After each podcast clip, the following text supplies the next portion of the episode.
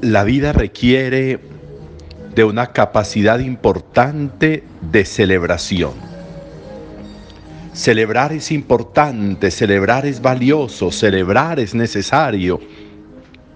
Tener razones y motivos para celebrar hace que la vida adquiera tonos en los colores que nos ayudan y nos estimulan para seguir adelante, para que frente a hechos sobrevinientes tengamos siempre alternativas, tengamos razones nuevas.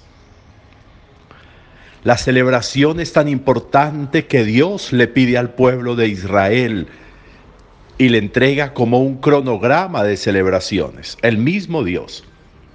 Harán esto, aquello, en tal día, en este día, en el otro.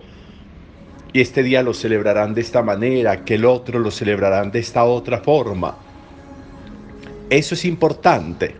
Más que mandatos, es la manera de entender cómo Dios quiere que su pueblo y que los creyentes sean capaces de ver diferentes los días, diferentes los momentos.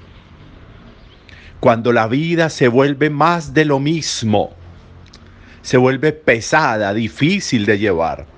Cuando no somos capaces de inyectar la novedad en el día a día, se nos vuelve una rutina tan pesada que a veces parece imposible de vivirse y en todo vemos dificultades y en todo vemos problemas y en todo vemos persecuciones.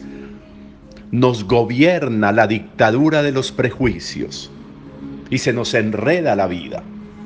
Porque no vemos la realidad, sino que vemos como queremos ver la realidad. Y esa parte es muy compleja porque si la veo desde la rutina, desde el cansancio, desde la pereza, desde el prejuicio, desde el nadie me quiere, entonces no vamos a ser capaces de vislumbrar en ningún momento nada útil e importante para la vida. La dictadura de los prejuicios es muy grave en la existencia, gravísima. Y por eso necesitamos el ejercicio de celebración. Cuando vamos poniendo en la agenda diaria de nuestra vida las celebraciones, cuando vamos poniendo en la agenda diaria de nuestra vida la Eucaristía, por ejemplo, y la celebramos diariamente, la vida adquiere un tono distinto, la vida trae consigo una visión diferente. Por el oído entra la capacidad de ver distinto. Por la presencia de las demás personas junto a nosotros. Por el estar en un lugar tan especial como es el templo por estar escuchando, por estar alimentándonos de Dios, la vida se transforma. Y al transformarse hace que se vean distintas las cosas. Que un problema yo lo vea como una oportunidad. Que, una, que un hecho sobreviniente en nosotros se vea como la manera de probar la capacidad de crecimiento y de madurez hace que se vayan viendo las cosas distintas.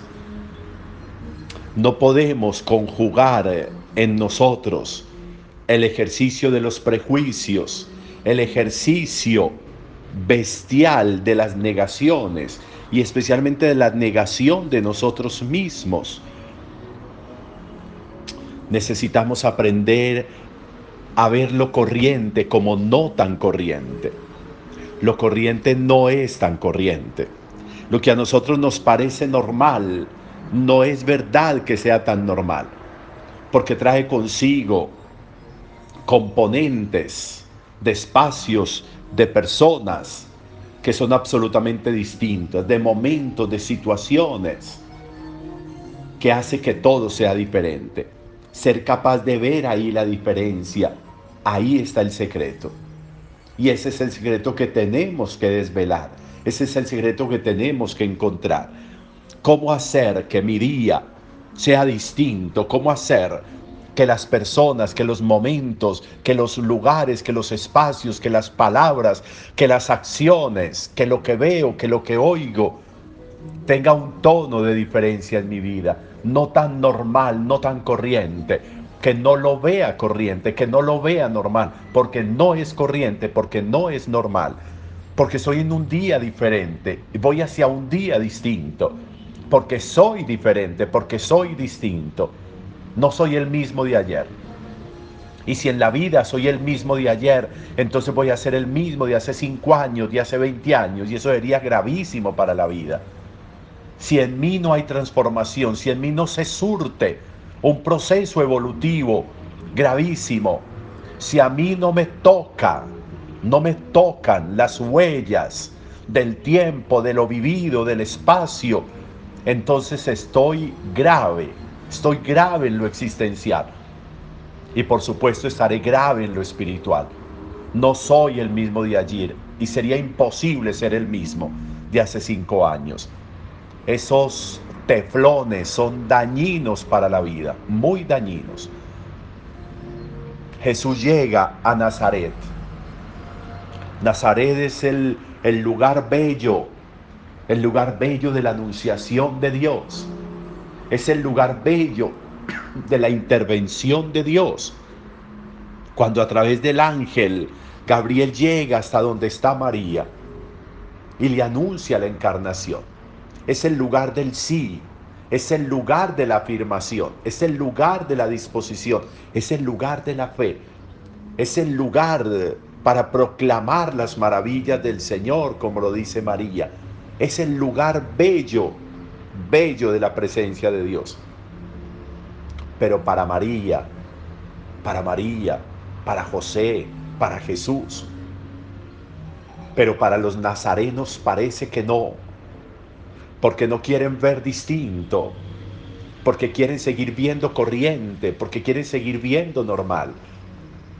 Y cuando llega Jesús, Jesús, y reconocen lo admirable de sus palabras, reconocen lo admirable de la sanación que tiene en sus manos empieza el discurso de los prejuicios, empieza el, discurso de lo corriente. Y no es este el hijo de, de José, no es este el hijo del carpintero, no viven ellos aquí, no esto, no aquello, no lo otro. Es decir, el antojo, el antojo, la violencia, podríamos decir, de hacer que el día de hoy sea igual al de ayer, que nos acostumbremos a ver igual. Y por eso se pierde la oportunidad. No pudo hacer allí muchos milagros. ¿Por qué? Porque no creían.